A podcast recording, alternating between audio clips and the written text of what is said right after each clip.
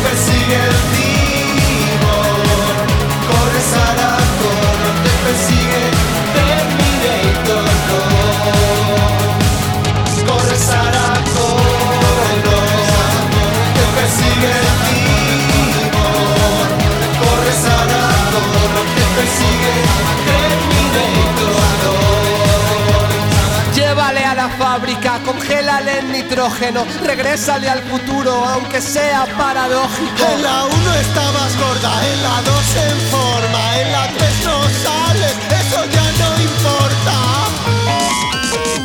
Connor, te persigue el cibor. Corre Sarah Connor, te persigue Terminator 2.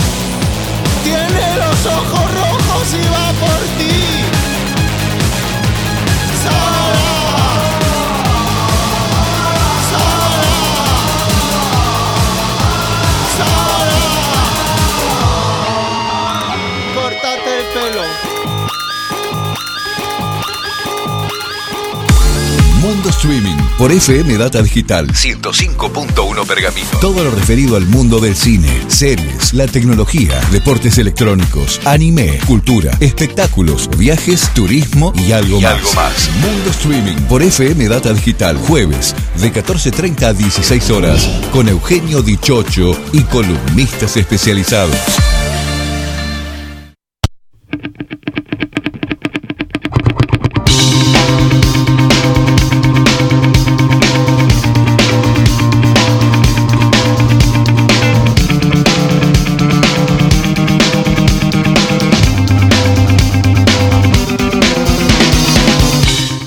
Buenas tardes. Eh, ¿Cómo andan? Así estamos abriendo otro programa más de Mundo Streaming a través de la 105.1 Data Digital.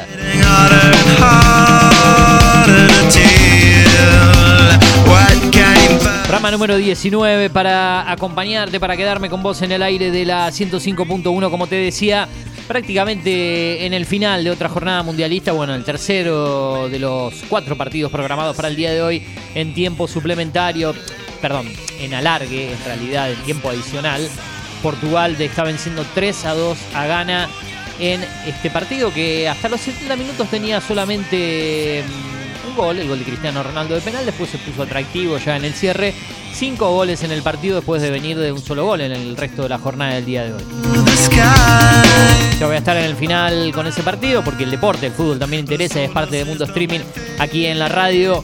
Te estamos comentando cómo sigue la jornada. Ya en un ratito Brasil, Serbia, cuando estemos cerrando nuestro programa, continuarán y cerrarán la primera fecha de este Mundial Qatar 2022. Como te dije, Portugal gana 3 a 2 a Ghana. Ya está por terminar ese partido, prácticamente 10 minutos adicionales en juego. La 105.1 Data Digital te mantiene informado con todo lo que pasa en el Mundial. Eh, casi, casi lo empata Gana. Un error del arquero en la salida de Portugal y casi se da el 3 a 2. El 3 a 3, está 3 a 2 el partido. Estamos en Mundo Streaming, quien te habla en la conducción, producción, parte técnica, musicalización, en lo que es la puesta al aire, parte comercial y manejo de las redes sociales de este programa, quien te habla Eugenio Dichocho.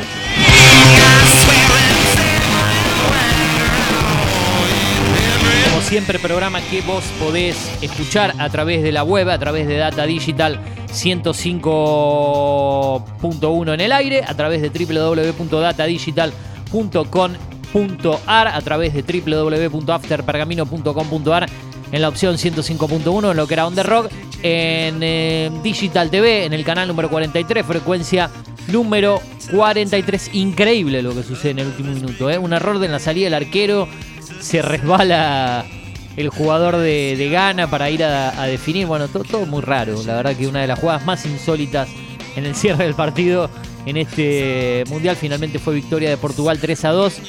Goles de Cristiano Ronaldo 65 de penal, Joao Félix a los 78, Rafael Leao a los 80. Había igualado a Yeu a los 73 para Ghana, Bucari el 3 a 2 para Ghana en el cierre del partido. Así terminó el juego 3 a 2 la victoria de Portugal sobre Ghana en un rato Brasil-Serbia. Nosotros ya nos metemos de lleno en Mundo Streaming. Te decía, estamos en diferentes opciones en la aplicación de la radio, en eh, Data Digital la descargas para tu sistema Android, para tu sistema eh, iPhone, en tu iPad, en la App Store, en la Play Store, en cualquier dispositivo nos llevas a cualquier parte. Y si no, como te decía, estamos en Digital TV, a donde voy a aprovechar para mm, ver un poquito a través de Digital TV Go. En el canal número 43 es lo que está pasando con eh, los datos del tiempo, con lo que está pasando en la ciudad de Pergamino. Muchísimo calor en la jornada de hoy. Andábamos con una temperatura que está rondando los 37, 38 grados. eh. Eso es lo que está sucediendo en cuanto al clima en este momento en la ciudad de Pergamino. Arrancamos con muchísimo calor, lo comentábamos en, en la mañana de la radio, en esto es lo que hay, junto al Turu Flores. Mucho calor en la ciudad de Pergamino, temperaturas que rondarán aproximadamente hasta el día martes los 38, hasta quizá 39 grados de máxima.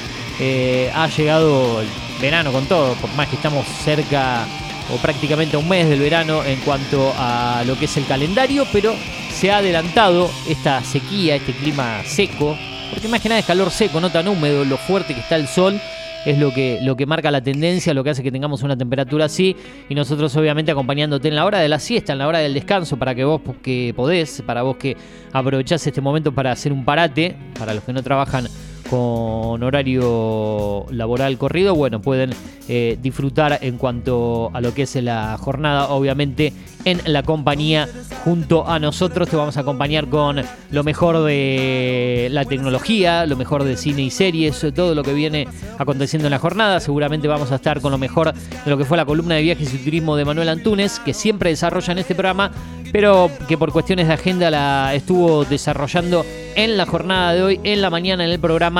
Esto es lo que hay, así que en un ratito te voy a estar contando un poco lo, que fue el resumen, la reseña de la columna de Manuel Antunes de viajes y turismo. Podés contactarte con nosotros a través del WhatsApp, a través de las diferentes opciones que tiene la radio, que tiene el programa, en el 12477 55 84 74. Ese es el número de WhatsApp para que te contacten con nosotros. También mandar tu mensaje de texto, si así lo preferís.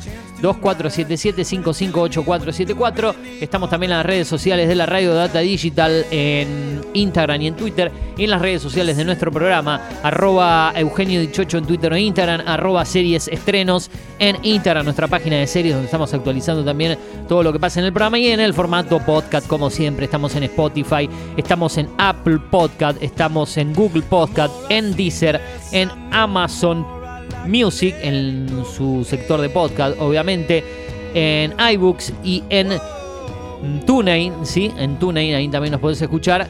Como cine y series con Eugenio Dichocho, eh, seguramente nos estemos ampliando a futuro, así que nos podés escuchar ahí. Estamos a través del WhatsApp para comunicarte con la producción, mensaje de texto, llamadas, Telegram, bueno, todas las opciones en el 11 30 37 66 09. El contacto para comunicarte con el programa Mundo Streaming 2022 arroba hotmail.com, nuestra dirección de correo electrónico Mundo Streaming, así se escribe 2022 arroba hotmail.com para que te contactes con la radio, por lo menos para que te estés eh, comunicando con nosotros. Muchas más cosas para comentarte, también te digo que estamos en SoundCloud como Eugenio Dichocho, esa es una de las maneras para que te comuniques aquí en la radio.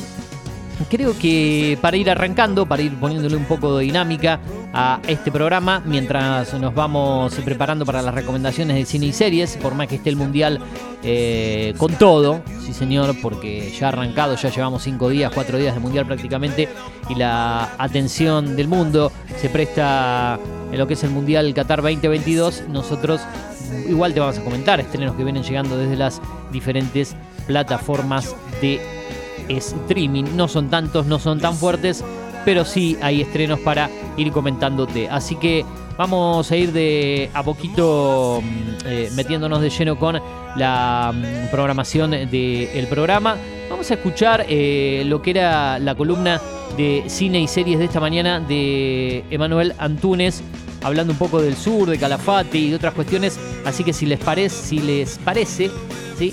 La escuchamos, la programamos para que nos pongamos un tanto con la actualidad, como siempre eh, acompañado, respaldado por los amigos de Cubata Viajes, el señor eh, Emanuel Túnez que nos hablaba del sur del país, de Calafate, de cómo le fue con lo que fue ese destino del mes de agosto. ¿Lo escuchamos? ¿Le parece? Los dejo con eso y en un ratito seguimos. Jornada del 24 de noviembre del 2022 estamos haciendo Esto es lo que hay en la radio en Data Digital y en www.datadigital.com.ar y a través de Data Digital en la aplicación Digital TV en el canal número 43. Ahora sí, momento de columna de viajes y turismo. Se la hemos robado a Mundo Streaming, a pesar de que vamos a estar saliendo también en la grabación, en el programa hoy a partir de las 14.30, pero es momento de columna de viajes y turismo del señor Emanuel Antunes, una vez por mes, aquí en la radio, en la 105.1, como siempre, auspiciado por la gente de Cubata Viajes. Acordate que están ubicados en Pueyrredón 443, en el microcentro de la ciudad de Pergamino, o a través de las redes sociales, en Facebook e Instagram, los encontrás como Cubata Viajes, en la web que es www.cubataviajes.tour.ar. Recordá Cubata Viajes acompañando a Manuel Antunes y Push Gym, espero decirlo bien, del profesor Emilio Lavesari. El contacto 2477 66 99 29 2477 66 9929 Push Gym Club de Tenis Pergamino. Ahí están ubicados, si no me equivoco, eso me lo va a decir Emanuel. ¿Quién está del otro lado aquí en la radio? ¿Cómo andás, Emma, Eugenio, el Turu Flores aquí en la radio? Te saludan. Hola, ¿cómo les va? Todo bien, papá. El partido de la Celeste. Con Corea, así es. Arranca su participación. Dije bien el otro anunciante, Emma, porque Cubata Viajes ya estoy hiper acostumbrado del año pasado, pero espero haberlo dicho bien, lo de Push Gym, ¿no? Sí, sí. Push Gym, Sí. de empuje, Ajá. eh, en inglés. Sí. Y sí, está en el club de tenis, así es. Con Emilio Lavesari como profesor. Con mi amigo Emilio Lavesari, correcto. Entrenamiento personalizado, Bien. eh, adaptado a cada cuerpo y a cada necesidad según el deporte que hagas, o si no haces ningún deporte y querés ir a, a muscular un poquito. Bien, bien. Bueno, estamos en otro horario diferente, más cerquita de lo que hacíamos el año pasado al mediodía, generalmente en otra emisora, eh, no en la hora de la siesta, así que Emma seguramente tenés cosas preparadas para la gente en esta columna del mes de noviembre, nos quedará después del mes de diciembre, penúltima columna del año, pero bueno, hay cosas seguramente para, para contar, para hablar de turismo, para hablar de nuestra querida República Argentina que tiene paisajes y cosas lindas muy interesantes, ¿no? Y además eh, estamos próximos a las vacaciones. Si bien desde hace ya unos años eh, ha cambiado por ahí el- la, manera de vacacionar o de viajar de los argentinos por el país, con el tema de la implementación de los feriados largos. Esos puentes turísticos eh, han hecho que muchas de las familias que pueden vacacionar, por supuesto, eh, en lugar de irse 15 días a la costa, como se iba cuando nosotros éramos chicos, yo no iba porque lamentablemente no tenía la posibilidad de ir, pero, la gente cuando nosotros éramos chicos que se iba de vacaciones en esa época iba 15 días a un solo lugar y punto.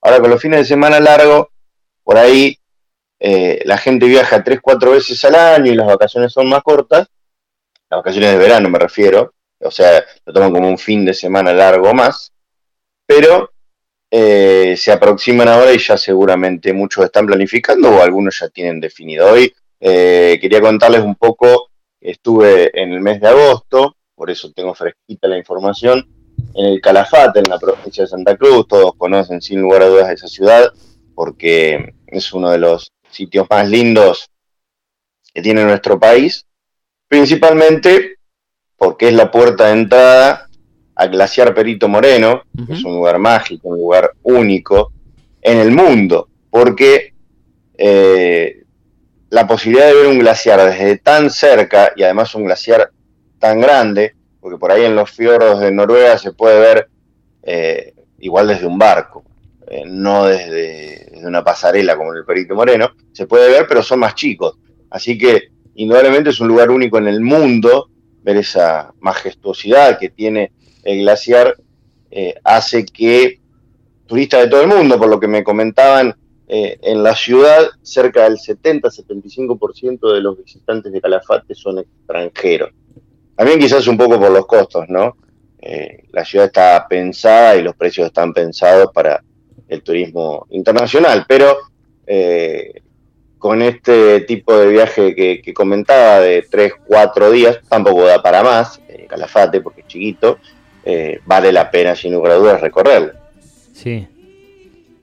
Emma, eh, respecto a, a- a lo que venís com- comentando de- de- del sur y demás cuestiones, siempre me gusta preguntarte, eh, en tus viajes previos, eh, ¿cuántas veces has, has ido desde lo, que- desde lo que recordás en esta zona, el sur, si ya lo habías hecho previamente o no? Sí, la Patagonia eh, conozco todo. De hecho, conozco, como Ajá. creo que ya lo he comentado en, en otras entrevistas, no sé si en esa radio, quizás en la anterior, el año pero pasado, sí. eh, conozco todas las provincias de Argentina e incluso las Islas Malvinas también. Eh, así que a la Patagonia la conozco completa. No, no suelo repetir los lugares a donde voy, justamente para poder conocer lugares nuevos. Pero eh, el glaciar Perito Moreno es algo de lo que más me ha llamado la atención. Después, Calafate es una ciudad linda, tiene muy buena gastronomía, eso sí, eh, se puede comer diversos platos hechos con carne de guanaco, que es de, de la zona, con trucha, en temporada, por supuesto, la temporada que está permitido. Eh, el famoso cordero patagónico, hecho de distintas maneras también. Eh, es la, la gastronomía es uno de los fuertes que tiene la ciudad. Después también tiene muy buenos hoteles. eh, hay también económicos, pero Sí. tiene muy buena hotelería, como te decía, pensado en los turistas extranjeros, que en muchos casos combinan eh, Calafate con Ushuaia, porque hay muchos vuelos eh, diarios que combinan también esas dos ciudades, o también con la escapada de un día a El Chaltén, que es otro de los puntos más eh, visitados de Santa Cruz, por tener justamente el Cerro Chaltén o Fitzroy, que eh, es uno de los mejores lugares para hacer trekking, para hacer senderismo. De hecho, esa ciudad está catalogada como la capital nacional del trekking, por la cantidad de caminos que tiene eh, para caminar y para recorrer la montaña. Bien. Así que, por esto que te decía, ¿no? Porque Calafate tampoco tiene demasiado sacando el glaciar Perito Moreno, entonces por ahí se combina con alguna otra ciudad o algún otro atractivo de la región.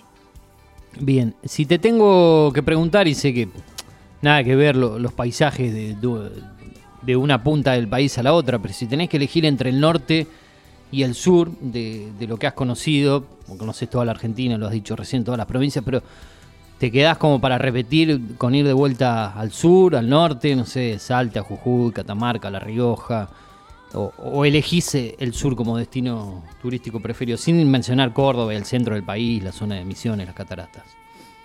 No, volvería, sí, volvería a todos porque siempre se puede descubrir algo nuevo, se puede ir a algún lugar que, que decís, uy, me quedó pendiente Ajá. ir a hacer esta, atrac- esta atracción o a recorrer estos lugares.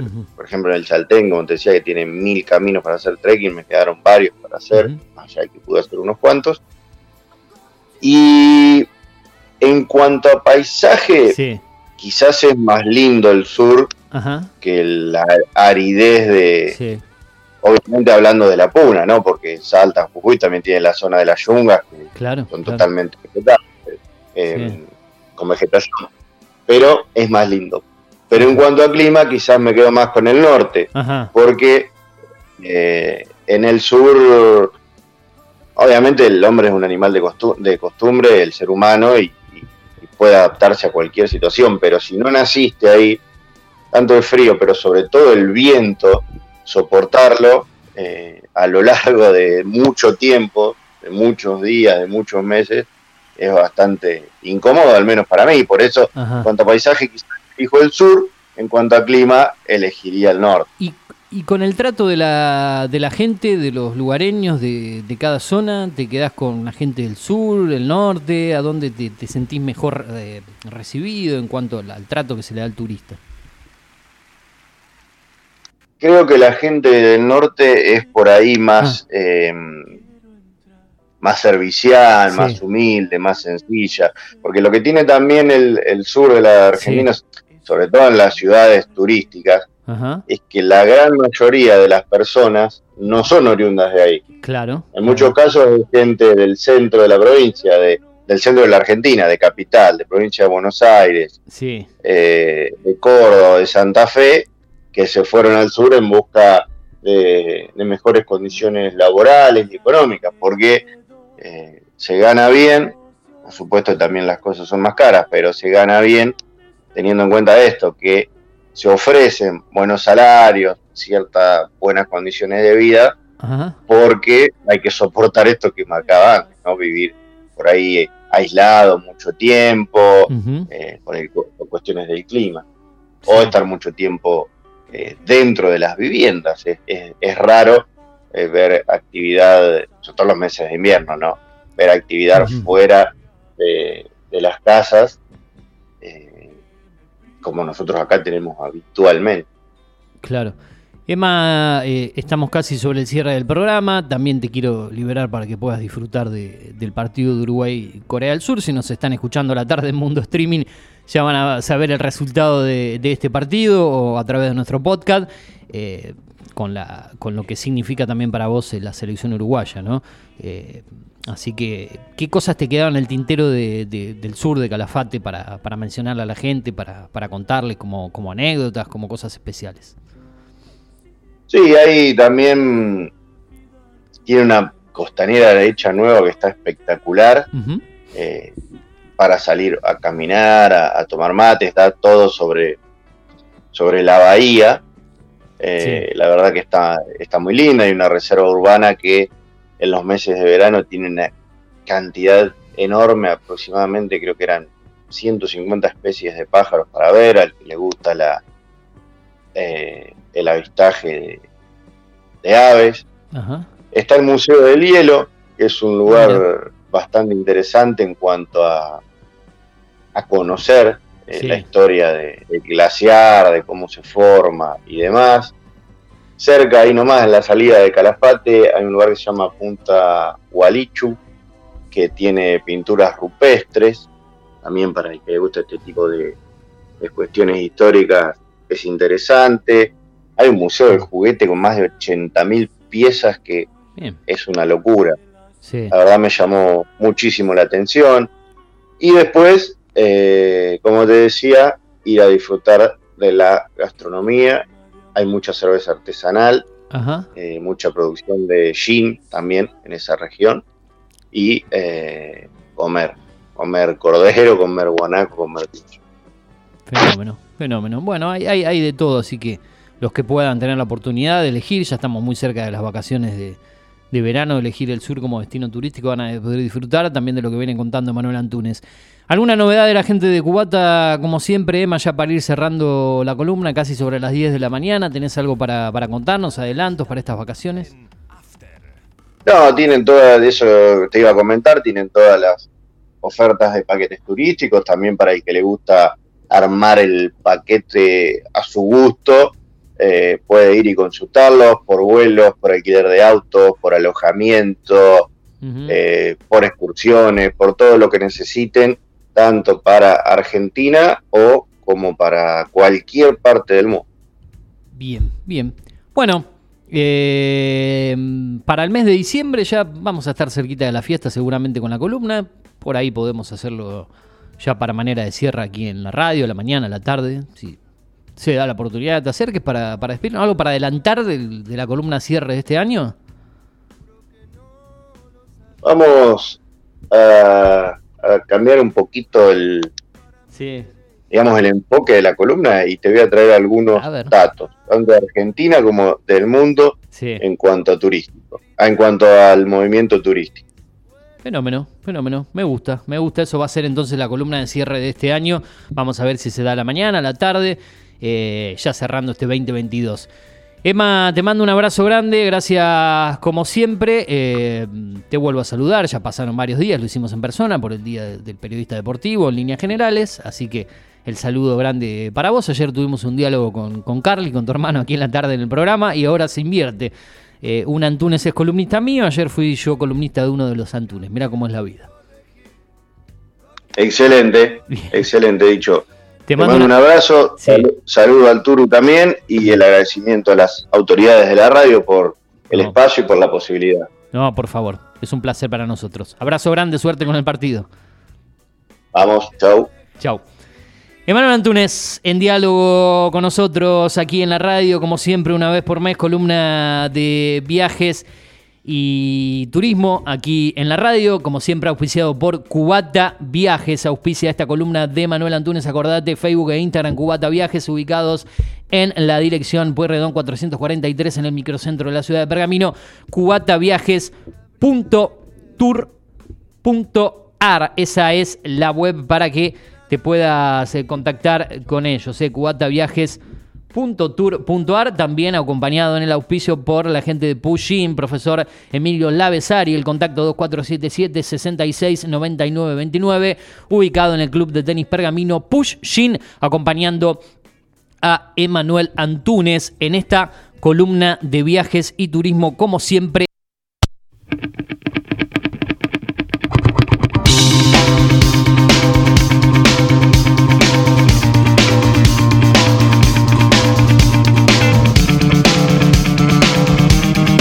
Bueno, ahí está lo que escuchábamos, esta columna de viajes y turismo. No es en vivo, esto se grabó esta mañana, el programa Esto es lo que hay. Columna de viajes y turismo de Manuel Antunes hablando un poco del sur del país, de Calafate, auspiciado por Cubata Viajes y por eh, todo el equipo de auspiciantes que lo acompaña, gente Pushim también. Eso es lo que estábamos mencionándote en esta mm, primera parte de Mundo Streaming para cumplir, como siempre, con el programa número 19. Nos quedan los recomendados de cine y series de la semana y nos queda la visita en estudios, como siempre, una vez por mes, de el señor Matías San Martino para hablar de cine, series, para hablar de novedades, para hablar de cosas interesantes que hay en las plataformas de streaming. Así que le doy la bienvenida. Lo tuvimos allá por comienzos de octubre, lo tenemos ahora a fines de noviembre aquí en los estudios de la radio. Lo trajo el calor y está con nosotros Matías San Martino. ¿Cómo andas, Matías? Hola, ¿qué tal Eugenio? Contento de estar acá. Más allá del calor, dije, no puedo faltar. Ajá. Ya hace mucho tiempo que no me he dado una vuelta por acá y comentar lo que estuve viendo, Bien. lo que estuve descubriendo más que nada. Descubriste cosas nuevas, venís descubriendo, nos venís contando cosas muy interesantes eh, respecto de la cultura ambiental, del manga, del anime, algo que hablamos allá por el mes de, de octubre, si no me equivoco, y, y es bueno seguir trayendo ese tipo de cosas que la gente consume mucho, porque uno abre el catálogo de las diferentes plataformas y vamos viendo que cada vez hay más cosas orientales, más que nada en Netflix, algunas cositas en Prime Video, no muchas, pero sí en Star Plus, en Disney Plus y en otras plataformas más chiquitas como Claro Video y algunas otras, pero Netflix siempre estás teniendo cosas de Japón, de Corea del Sur, de Tailandia, de Taiwán, por decirlo así, pero eh, creo que esto cada vez tiene más adeptos, cada vez seguidores. De hecho, nosotros tenemos una columna una vez por mes con Walter Medina donde desarrollamos todo, todo este mundo. Pero contanos qué es lo que estuviste viendo vos. Bueno, descubrí una joyita que ya la había un poco visualizado en otra plataforma que no es la de Netflix, es la de Amazon Prime. eh, y que bueno, se mudó a Netflix y me la choqué. Y en, en eso, en ese momento que uno anda buscando algo para ver, eh, había terminado de ver Better Call Saul, seis temporadas, eh, larguísimas, me metí ahí adentro, después podemos comentar algo si te parece. Y bueno, encontré Samurai 7. Y lo que siempre hago es, bueno, me voy a fijar, bueno, de qué se trata, de qué se trata este, este anime, buscar alguna referencia en algún lado.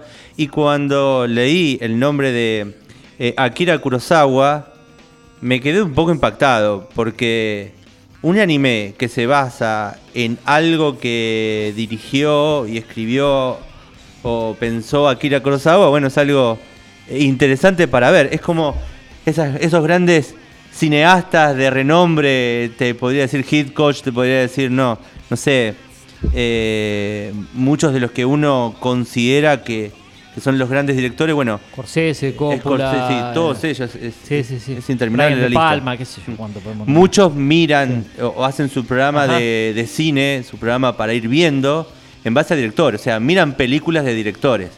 Eh, mu- conozco mucha gente que, que hace eso. Tarantino, por ejemplo, también. O mirar todas las de Tarantino, Claro, todas claro. las de Scorsese. Sí, sí, sí, eh, La de Anderson creo que se llama, es uno muy famoso. Ajá. Eh, bueno, eh, hay, hay varios directores.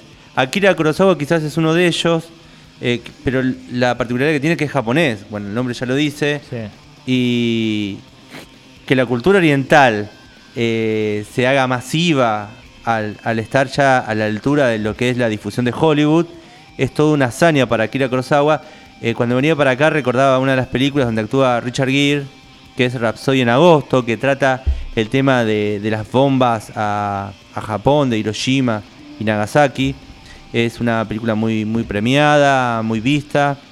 Eh, ya casi que te, queríamos en su, en su edad muy avanzada que Akira Kurosawa realiza este film. Pero eso fue en 1990, en los 90, Ujú. pero en el 54 Akira hace una película que se llama Siete Samuráis, en la traducción, ¿no? Siempre hablamos de la traducción al, Sí. al español. Eh, Siete Samuráis, ¿Qué, ¿qué es lo que tiene de interesante esto? Primero que es una película de samuráis, o sea, a nosotros creo que los- nos encantan los samuráis. Eh, está lleno de, de- de- de, de referencias a, a- a estos personajes. Podríamos haber tomado, no sé, a Batman, que supuestamente está formado por una especie de samurái Ajá. Eh, en su formación a, a convertirse en el superhéroe. Eh, bueno, me acuerdo de películas como la de Tarantino, que hace toda una como una celebración, Kill Bill, eh, que en vez de haber un samurái hay una chica vestida de amarillo que es como una samurái mujer. Toda una, una cuestión, porque no existen las samuráis Ajá. femeninas, digamos. Eh, también, bueno, eh, otra de las cuestiones es que tenemos a George Lucas, cuando filma Star Wars, esa idea de la espada sable láser está inspirada en los samuráis. O sea, los Jedi, famosos Jedi, creo que todo el mundo conoce a Obi-Wan, a, a Darth Vader, bueno, a todos ellos, está un poco inspirada, esos personajes, esos héroes, en los samuráis. Y las grandes películas de samurái eh, que ha filmado Akira Kurosawa, existe esta de los siete samuráis. Y cuenta una, una historia muy sencilla eh, y que en esa historia podemos encontrar casi como un análisis o reflexión de, de los diferentes sectores sociales, muy habituales en, en- en el Japón, pero Ajá. podríamos trasladarlo a Latinoamérica tranquilamente. Esta idea de los aldeanos, Sí. los campesinos que pasan su vida cosechando arroz, eh, levantando el arroz y que parte de ese arroz se lo tienen que entregar a unos bandidos. Esto es interesante.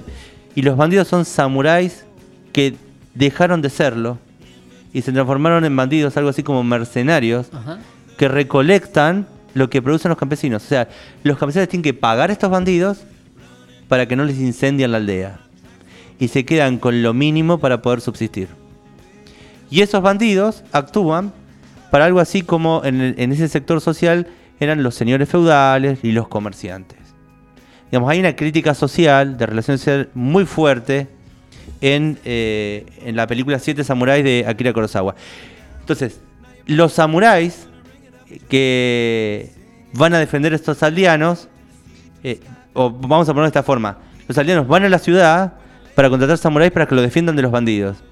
Y los contratan a cambio de arroz, porque no tienen otra cosa. Lo único que tienen es arroz. Y encuentran un samurái, un viejo samurái, eh, como si fuera un maestro samurái, y acepta eh, defenderlos por arroz. Pero dice que tiene que, para enfrentar a los 40 bandidos, tiene que formar un grupo de 7. Sí. Y, y trabajan con, con el número 7 como una tradición de, un- de un grupo de 7, los 7 los siete Ronin, que es otra forma de nombrar a los samuráis. Los, los Ronin son como samuráis Ajá. que son independientes. Una cosa así sería. Y, y bueno, lo interesante es que cada uno de esos samuráis tiene una, una personificación muy interesante y ahí empieza toda la trama. Pero lo que pasa es que el anime está hecho en el 2004. En el 2004. O sea, hacemos un salto del 50 Sí. al 2004 Sí, mucha. y además tiene que tener el, el ambiente de un anime.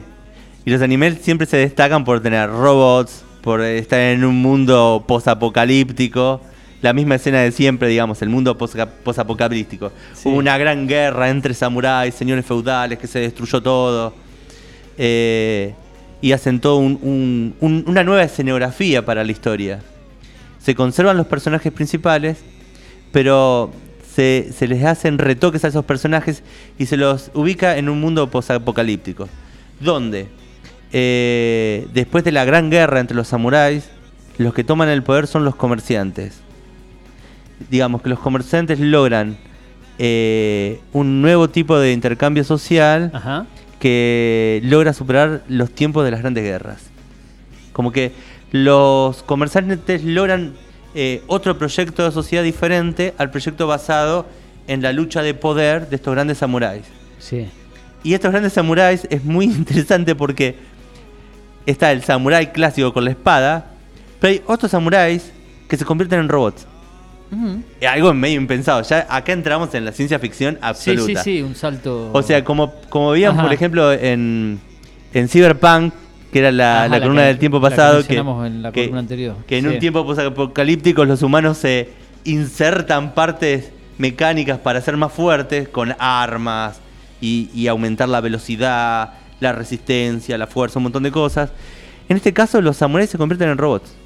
Los robots al estilo viejo, cuando veíamos esas, eh, esos dibujitos que eran de hace mucho tiempo, de, oh, no sé, a Massinger, o teníamos la serie de Robotech, no sé si alguien se acordará, Sí, es- aviones que se convertían en robot, o tenemos los Transformers. Eh, claro, justo, justo me das pie, y está bueno que lo diga de paso, de que se, se volvió a estrenar algo de Transformers, eh, Sí. una serie en Paramount Plus para todos los, los amantes de eso, y te, te hago un pequeño intervalo en lo que me Mm. venís contando, porque me mencionaste todos estos estilos, y se estrenó, ya te voy a decir, porque estoy medio enquilombado con las fechas, creo que fue el sábado de esta semana, no, la anterior, eh, y de paso la menciono, ¿no? Por, acá la tengo. la- acá está. Transformers Se llama Earspark eh, Transformer Earspark 2022. Obviamente la serie, en 9 episodios de 25 minutos aproximadamente, que se estrenan de manera semanal los días sábados.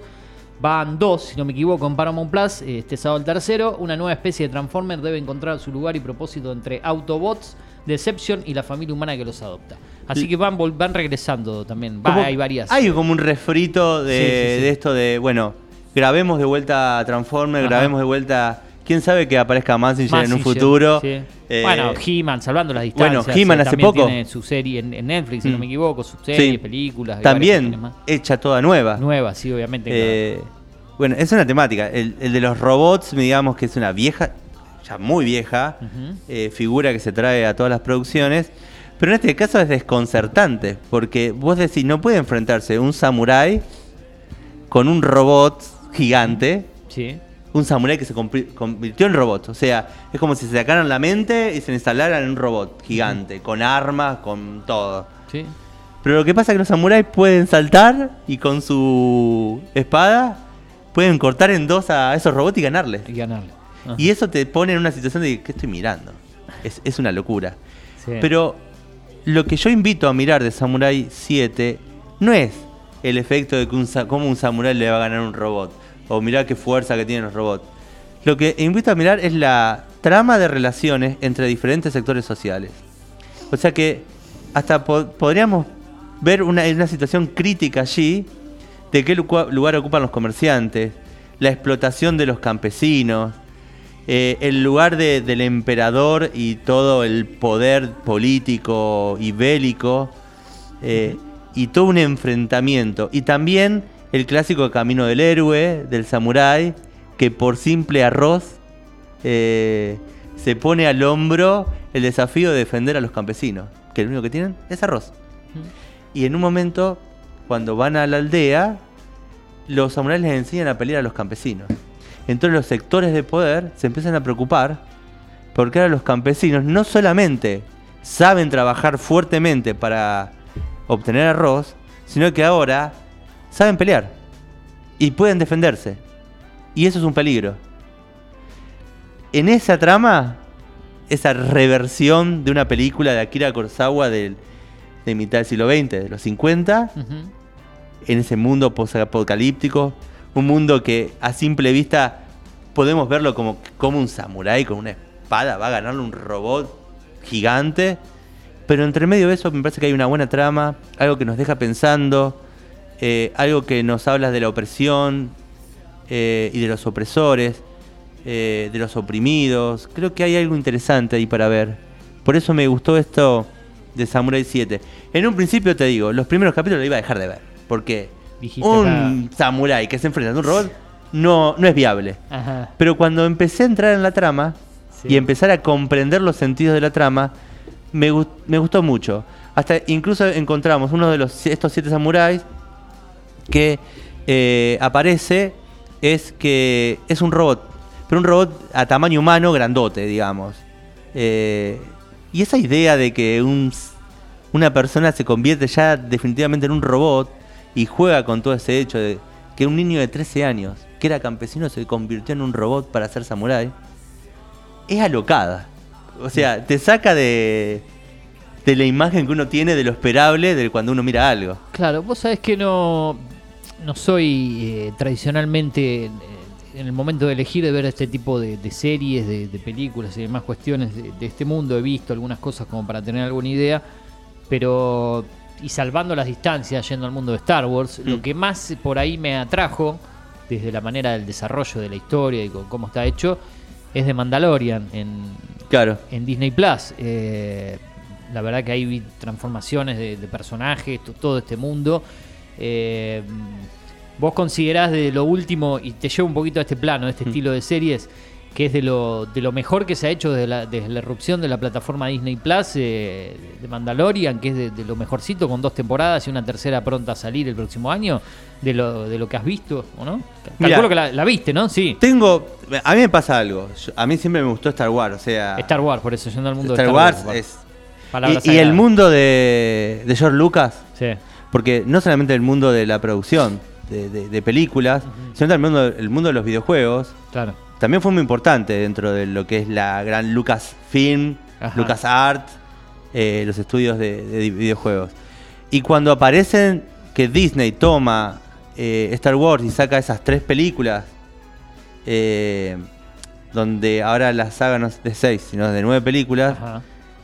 La séptima hasta la mitad Sí. Dije, bueno, aparece algo nuevo, aparece un nuevo personaje.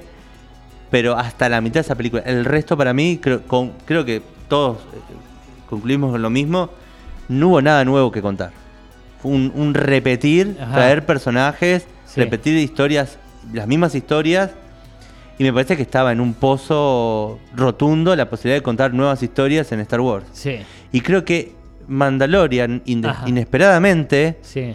eh, recupera primero el espíritu, Sí. que fue lo que nos atrapó de Star Wars. Y puede contar una nueva historia. Ajá. Y puede contar una nueva historia sin traer Jedis. Ajá. Si bien en la temporada 2 aparecen, Sí. pero la primera la cuenta sin que los, los Jedi es algo como aleatorio. O sea, pueden, están ahí, desaparecieron, Sí. queda alguno, pero no, no es algo que, que- que sea fundamental para la historia. Pero sí hay un hecho que me parece que Mandalorian eh, mantiene el espíritu de Star Wars, que es el espíritu de un personaje que no le conocemos la cara. Sí, sí, sí, Que era Darth, se- se Darth le- Vader, Sí. que era un casco negro, Ajá. que hasta que no termina la saga no conocemos su cara. Igualmente sin spoiler algo se ve, ¿no? En algún Después se la momento, saca, sí. Pero, Pero muy, muy. Delante primer pa- esos primeros capítulos Claro, de Mandalorian, que es un actor que de actúa sin gestos, que Sí. tiene un casco, Claro. es inaudito. Yo no sé dónde, en qué otra serie, película o lo que sea, vemos a alguien actuar con una máscara. Todo el tiempo. Sí, no, habría que. Y, y que nos atrapa. Claro. O sea, no tiene gestos, no tiene gestualidad, actúa con el cuerpo y con movimiento de cabeza. Sí, todo personificado por este buen actor, gran actor chileno Nos Pedro Pascal, ¿no? Pedro Pascal, casi no. Yo ya me estaba olvidando de vuelta el nombre Ah, de Pedro no, Pascal. est- esta vez sí lo otra vez nos Sí. apuntó, me parece que fue, no sé si fue Julio Montero que, que estaba Sí. escuchando la radio y, no- y nos apuntó el nombre.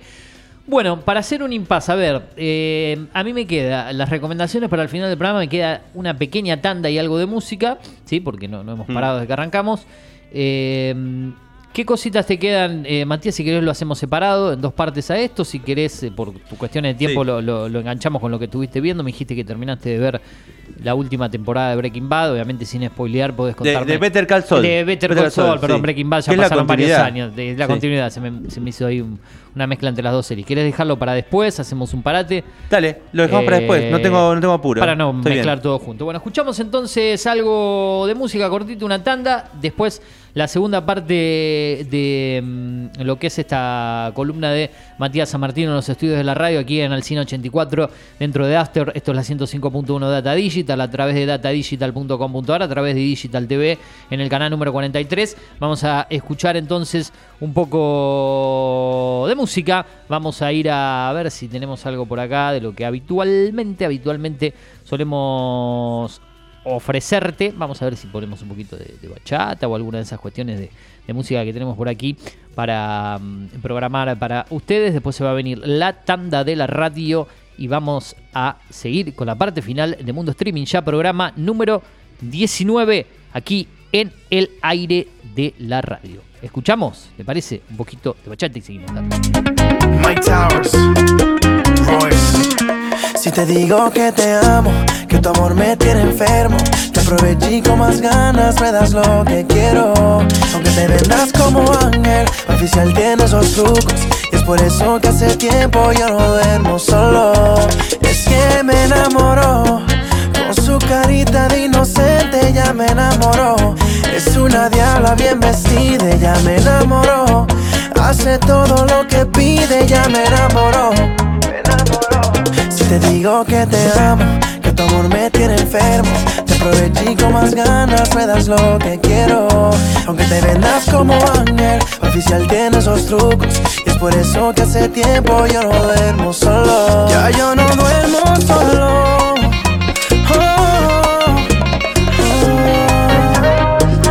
Es un demonio hecho mujer, tenía novia y me dejé sin pensarlo, llévenme un En su teatro fui un mujer, es imposible no escoger, intentarlo, ella se pasa tentando. Se aprovecha de Dice que yo soy su panita y le hago todo lo que permita y no deje que se fuera invicta. Tan divina que me enamoró.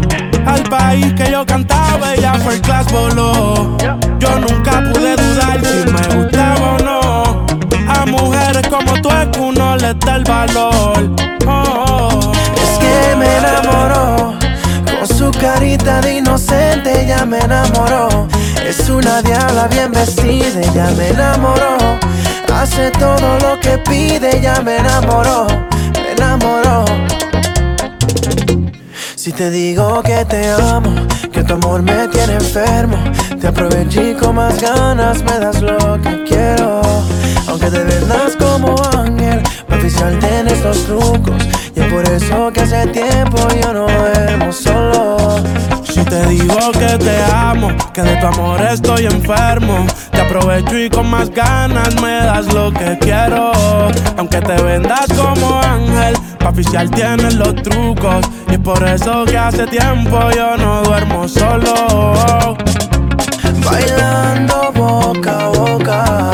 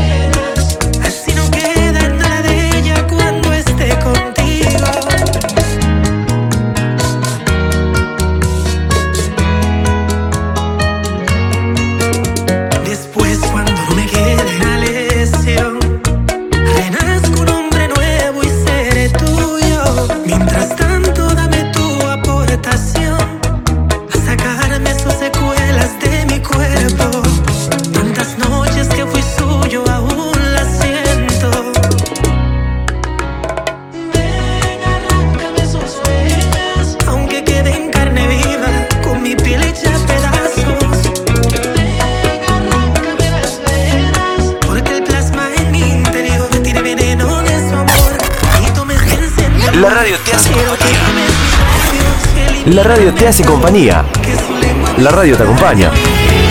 Data digital en After 105.1 en cada punto de la ciudad.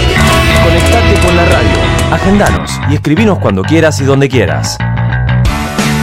Al 2477 55 84 74. Data digital 105.1 en cada punto de la ciudad. Llegamos a Pergamino para darte lo que estabas necesitando. Una hidratación segura y saludable. Agua que cumple con las normas nacionales e internacionales. A través de tecnología innovadora. Microfiltrado, osmosis inversa y ozonización. Somos Cuántica. Hacemos bien. Búscanos en redes sociales como universo.cuántica. Hacé tu pedido al 2477 60 20 70. Mindplar Ambiental. Manejo integral de plagas. Teléfono 02477 1551 5555. Desinfecciones, desratizaciones, control de palomas, murciélagos y alacranes. Mindplar Ambiental. Realizamos presupuestos sin costo. Casas, restaurantes, comercios, fábricas, semilleros e industrias. Mindplar de Javier Rotele. Protección y cerramiento de balcones. Contactos 1551 5555 o mindplarpergamino.gmail.com. Mindplar.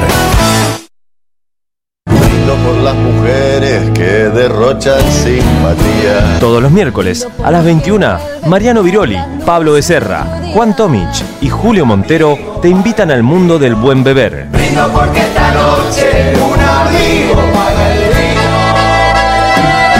el Notas, entrevistas y mucho más de la mano de expertos, enólogos y sommeliers. 4 de copas, todos los miércoles a las 21 por Data Digital 105.1.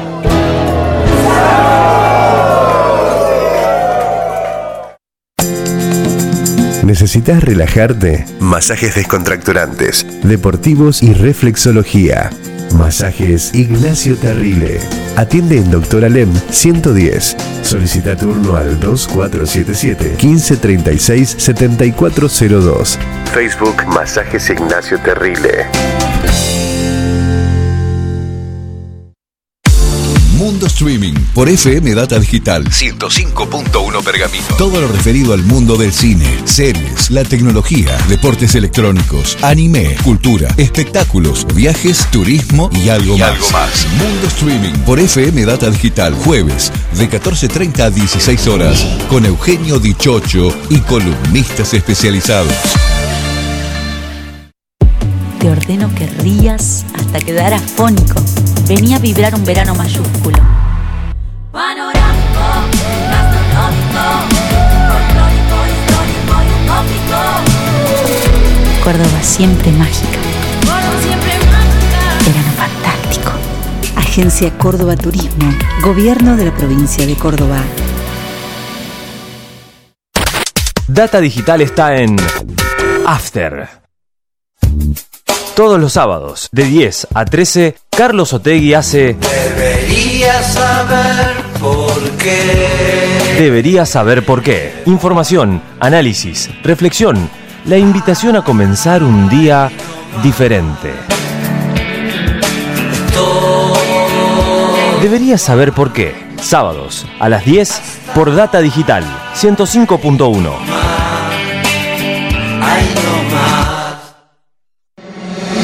Data 21. El equilibrio ideal entre música, información y opinión.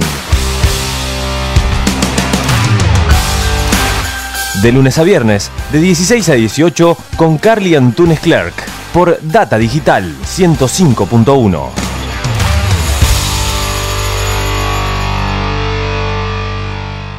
Tenemos un mensaje importante en materia de seguridad. El programa Ojos en Alerta es un número de WhatsApp al cual las 24 horas, todos los días del año, podés denunciar Hay un grupo de chicos peleándose por ahí. cualquier situación sospechosa Yo te llamo porque escucho corridas. o delito que presencies en tiempo real. Estoy queriendo entrar a mi casa con el auto, pero Nuestros operadores reciben tu alerta Se robaron una y dan una respuesta inmediata. Ingresá en pergamino.gov.ar barra Ojos en Alerta y sumate a la prevención del delito. Pergamino más seguro. Es un mensaje de la Municipalidad de Pergamino. Conectate con la radio, agendanos y escribinos cuando quieras y donde quieras. Al 2477 55 84 74. Data Digital 105.1 en cada punto de la ciudad.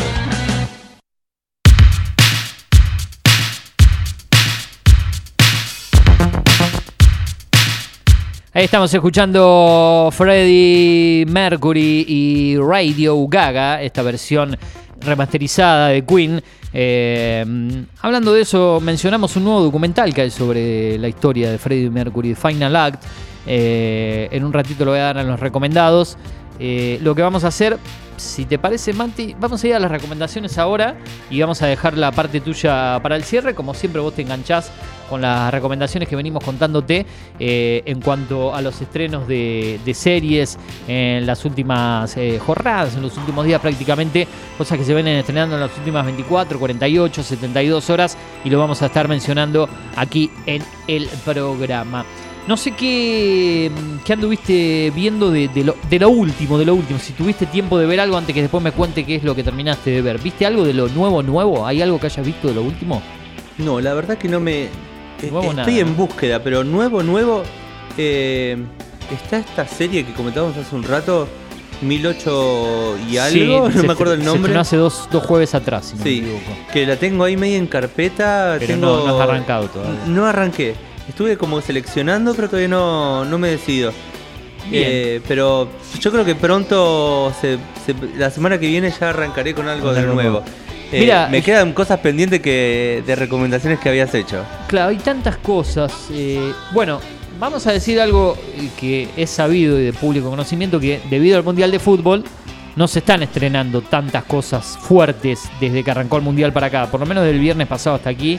Eh, no hay platos fuertes, tanques que lleguen a las plataformas porque eh, los que deciden eh, el contenido saben que la atención más que nada de la gente, por más que hay algunos que no consumen fútbol, pero que todos están más que nada concentrados en el Mundial de Fútbol. De hecho, en un rato ya está arrancando Brasil contra Serbia. Oh, partido esperado. sí, y es el último de esta primera fecha. eh, un Brasil que es uno de los candidatos como siempre. Bueno, Eugenio, me parece que 1899 es la serie que estamos esperando. Eh, está todo el mundo viendo ahora en estos últimos días. Vamos, vamos a tener que verla y, los y comentarla. sí, y la, la puse en, en carpeta y, y seguramente sea eh, uno de los más interesantes últimos estrenos que se han dado en plataformas de streaming. Llegó también la última temporada de The Crown, la número 5. Sí. Creo que va a terminar, con la 6 va a terminar la, la serie en sí. Creo que esta es la penúltima que se hace, por lo que estoy al tanto, pero bueno. Me han comentado de esa serie una, una escena de Ajá. la reina con un doctor que le insinúa que ya está vieja y ella se enoja. Ajá. Le- que- quiero empezar a verla, a ver cuando llegue ese momento. Me han comentado esa escena. Sin, sin spoiler nada, porque Sí. seguramente son cosas que, que han sucedido, que se han adaptado desde, desde la adaptación para hacer esta serie eh, que está en Netflix de Crown. Voy a comentar una serie que está en una plataforma que creo que muy pocos deben tener y que está solamente ahí y se ha estrenado hace muy poco, hace dos domingos atrás. Es una serie española de comedia, drama, thriller, mm, más que nada dramática, se llama La Ruta. ¿sí? Ocho episodios de 50 minutos aproximadamente. Se suben uno por semana los días domingos. Hace dos domingos atrás se subieron los dos primeros. El domingo pasado el tercero. O sea que quedan cinco aún para disfrutar. Protagonizada por Alex Moner, Claudia Salas y un gran elenco. Hasta ahora va bien. Son estas series ambientadas en la década del 80, 90. Interesante. eh, donde vas viendo cosas que pasaban en la época y más que nada algo que sucedía en la España en esa época. ¿De qué se trata? La ruta es el viaje de un grupo de amigos del Perelió, ¿sí? o el Perelló, como no, Perelló diríamos acá, Perelió, eh, desde su despedida en una masificada ruta Destroy en 1993, hasta el día que entraron en Barraca por primera vez. En 1981, cuanto tanto ellos como la fiesta aún conservaban su inocencia. La ruta cuenta los más de 10 años que Valencia se pasó bailando, unos años que todos queríamos vivir que solos algunos pueden recordar. Bueno, Obviamente esta historia se da ambientada en lo que eran lo- los boliches, la música electrónica, toda esa época de España, de Ibiza, de Valencia, Mm. de los DJ, eh, y la historia particular de un DJ que ante el fallecimiento de, de- de su hermano eh, ocupa él este cargo de DJ, un fanático, un amante de la música, que eh, quería vivir de la música, de ser DJ en uno de estos boliches de España, pero, eh, y se ve en el primer capítulo, sin spoilear tanto, eh, decide dejar Valencia para ir a trabajar a Ibiza, ¿sí? dejar su, ciudad, dejar sus amistades, la gente con la que se fue formando en el boliche, en la música, todo el vínculo con sus padres, con su pareja, y bueno, todo lo que significaba la noche, ¿no? La droga, los excesos, eh, eh, cómo estaba ambientada la España en esa época, la- la- el furor de la música electrónica, cómo era toda la música en ese movimiento, cuando no existían eh, la- las, las computadoras y toda la tecnología, donde los DJ tenían que trabajar, sacar su disco, su CD. eh, Estoy así- viendo el tráiler, mucho disco.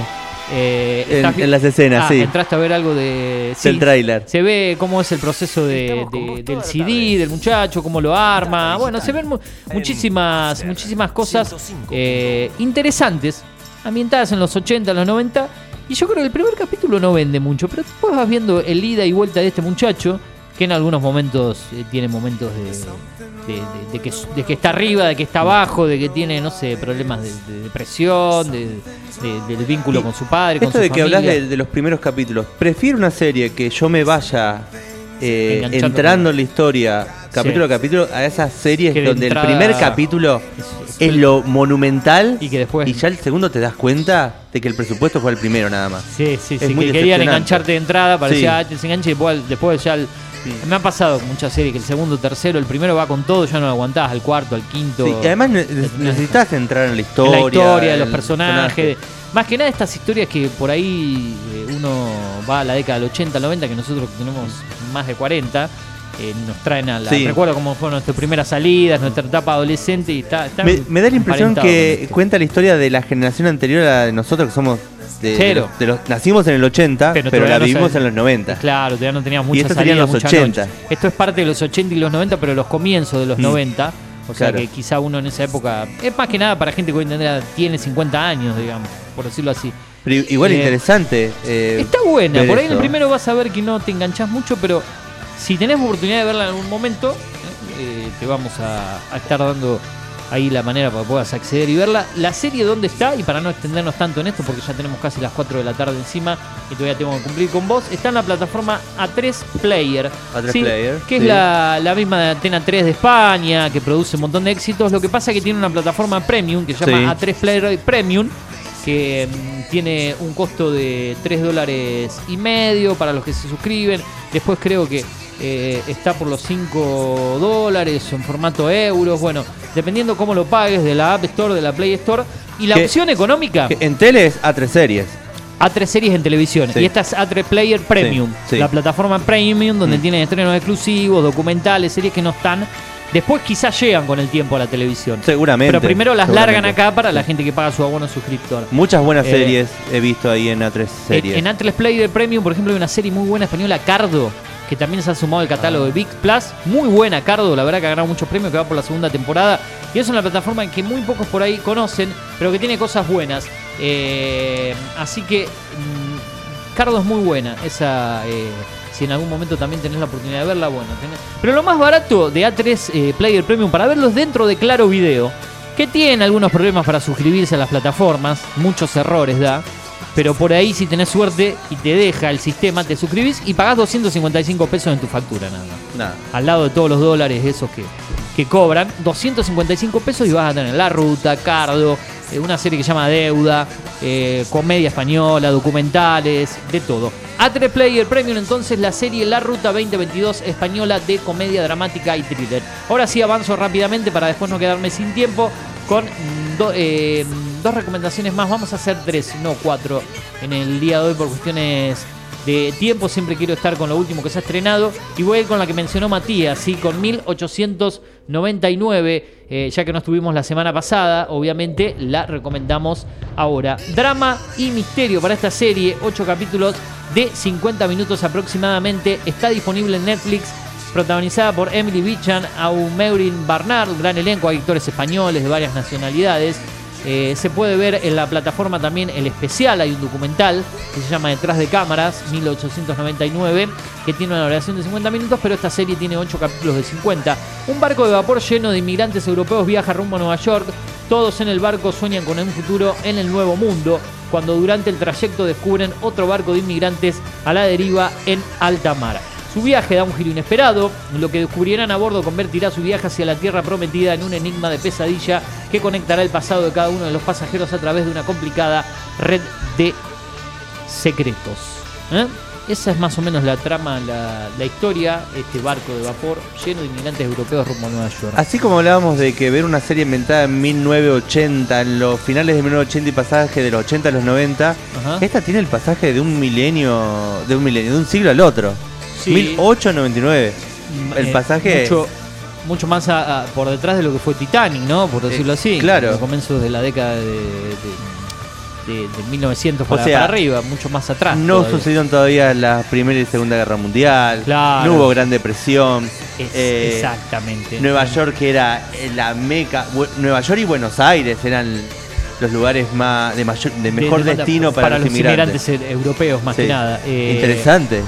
Quiero verla, quiero verla, pero todavía no me he hecho tiempo para. Entre el Mundial de Fútbol, las obligaciones de la Sí. radio y otras cosas que uno está terminando, pero en algún momento creo que la, la vamos a apuntar y ver. Está en Netflix, sí. Ya sabemos que Netflix tiene un costo de 1.199 pesos más los impuestos al dólar, el plasma caro para eh, cuatro pantallas en simultáneo, Full HD o 4K. Ya por suerte no se cobra Podemos más compartir. el adicional.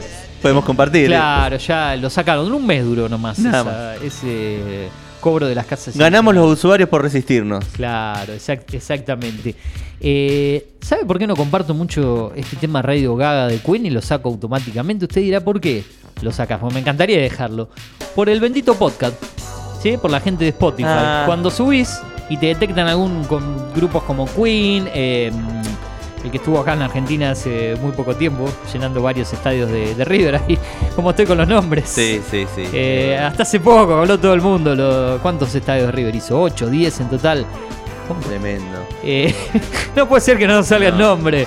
Eh, Dios querido. la- el lío que No tuve. escucho esa banda yo. Ah, no, no, la, No la escucho. no la consume. No, no. Porque todo el mundo parece que la escuchaba, que iba, que tenía ganas de ir. Todo el mundo era fanático de, de ellos. Pero, eh, Creo que no lo estamos y- mencionando a propósito, porque no nos sale el nombre a ir a ninguno ver- de los dos. Ir a ver a Coldplay Ahí era está, una ese, moda que. ese Coldplay, ese. Después habría que buscar quién realmente escucha. Eso me Coldplay. pasaba, eso me pasaba. Eh, eh, es más, hasta me lo.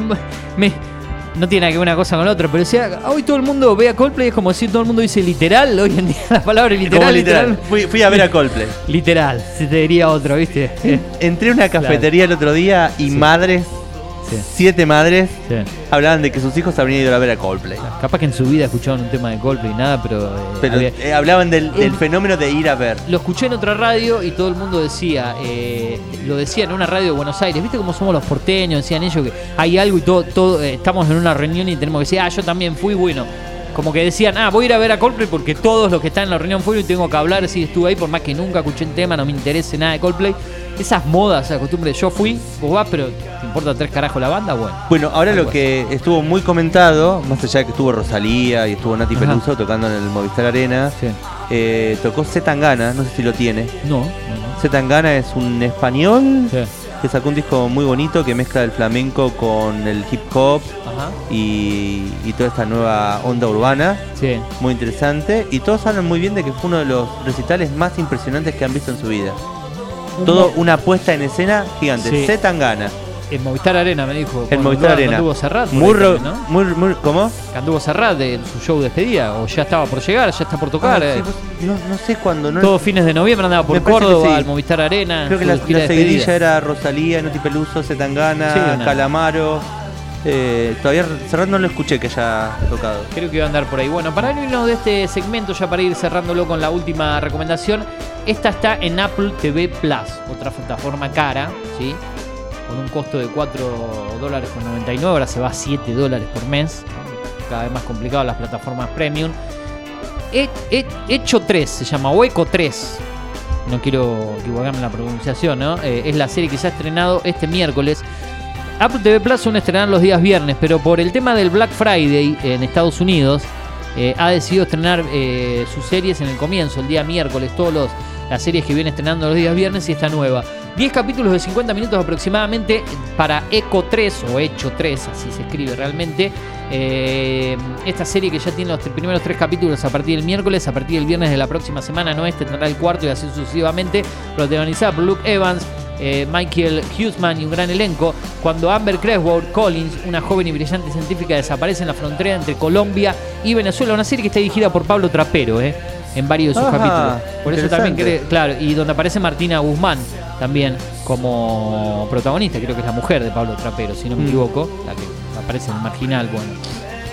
Eh, La psicóloga. la psicóloga, exactamente. ella desaparece en la frontera entre Colombia y Venezuela, como decíamos. No ella, la Martina Guzmán, sino la protagonista, eh, la actriz, la brillante científica interpretada por Collins. Eh, su hermano Bambi Evans y su esposo Prince Hughman, dos hombres con experiencia militar y pasados complicados, luchan por encontrar en un complejo drama personal con el explosivo trasfondo de una guerra secreta. Bueno, todo esto sucede en su viaje a Colombia.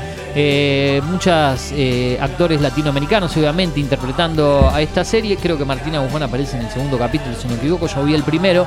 Se llama Eco 3. Es una serie de acción, drama y thriller. Está en Apple TV Plus. Por lo que leí acá las críticas rápidamente, eh, De Eco- Eco hay 3. algo, hay algo de mezcla de lenguaje que incorpora mucho el español. Ajá. Hasta Por- ahora, claro, el primer capítulo todavía no se ve porque hay tres subidos. Claro. Porque recién eh, llega ella a Colombia, es cuando la, la- la secuestran, cuando se la llevan. Eh, y después ahí deciden viajar para no Ese spoilear. espacio de frontera en una serie más norteamericana. Norteamericana. Norteamericana, pero Sí. en la frontera. Interesante. Eh, eh, está interesante, algo que supimos ver en, en la serie Jack Ryan, si no me equivoco, en Prime Video, en la segunda temporada cuando viajan a Venezuela, eh, donde aparece la figura de- con otro nombre personificado Maduro. No sé si viste Jack Ryan. no la vi, no la vi. Eh, la segunda temporada está ambientada en Venezuela, en realidad se filmó en Colombia, no en Venezuela, pero tiene algo similar. Algo similar, por, por, me hace acordar a Jack Ryan por algunas cuestiones que va por su tercera temporada, creo que en diciembre o enero. Pero bueno, esto interesante que plantea Apple TV Plus con Eco 3, la serie de acción, drama y thriller estadounidense. Ya hay tres capítulos, serán 10, 55 minutos aproximadamente, es el tercer recomendado. Te traje Buenísimo. plataformas no tradicionales, salvo 1899 de Netflix. La serie repaso entonces. La primera recomendación era La Ruta, La ruta. player. Muy interesante para Sí, eh, ocho capítulos eh, de 55 minutos, ya van tres, los domingos se suben los restantes en A3 Player Premium. La segunda era 1899, la serie de Netflix que tiene ocho capítulos también. Y la última, Eco 3 en Apple TV Plus. Son 10 capítulos, hay 3 subidos y los viernes se estrenarán los restantes. Son los recomendados de series, estrenos. Acordate, arroba series, estrenos en Instagram, toda la información. En Twitter o Instagram como arroba Eugenio Hinchocho y en formato podcast. Estamos, eh, Matías, y, y ya ahí te doy pies para lo, lo tuyo con el cierre en Spotify, en Apple Podcast, en Google Podcast, en TuneIn, en Amazon Music, en iBooks, en Deezer y en SoundCloud. SoundCloud. O sea que la gente que nos quiera escuchar, eh, que, cada. que ten- no estamos en Claro Música. Porque no supe cómo cargar el podcast en Claro Música. No encuentro un tutorial, no encuentro nada. Yo todavía nunca pude habilitar Claro Video, así que imagínese mi dificultad con Claro. Hay un problema en Claro Video. A mí me costó habilitarlo. Hmm, Eh, lo eh, tuve que hablar con operadores, con gente que me lo resuelvan. Es muy difícil. Hmm. Es muy difícil, después te voy a explicar. Pero bueno, cerramos este segmento, así que en formato podcast no tienen excusa para escucharnos acá en Mundo Streaming en la radio. Esto fue el segmento, lo vas a revivir como siempre en el podcast que te mencionábamos. Y ahora sí, ya para cerrar el programa, lo que quedó pendiente de la columna de cine y series de Matías San Martino, que anduvo terminando eh, series que tenía pendientes, ¿no? Por ahí. Algo que terminé que, que, que la publicaron este año en la sexta temporada y el cierre. Eso me llamó la atención. Sí. Bueno, si bien maratoneé toda la serie, o sea, de principio a fin. Eh, Marato- maratoneé ¿en el, en el sentido que empecé y nunca tuve que esperar un capítulo. Estaban todos ahí a disposición y, Sí. y lo- y terminé mirando todo. Bien. Y me sorprendió un buen final de serie. Y porque me he decepcionado muchas veces con los finales de cierre. Eh, recuerdo algunas series que la han tenido que cerrar por compromiso con, con cierres que no, no tenían sentido, eh, dinámicas y tramas eh, muy mal ajustadas. Ajá. Y eso, bueno, como que me costó un poco eh, esa cuestión. Pero en Better Call Saul me gustó mucho. ¿Le Eh, gustó Better la- Call Saul? Sí, Yo- me, vos me sabés que mucho. yo la tengo pendiente, sí, Breaking Bad, la he terminado, pero nunca me enganché con Better Call Saul. Lo que sí tiene Better Call Saul es que tar- tardás mucho en identificarte o en entrar en, en los personajes. Ajá.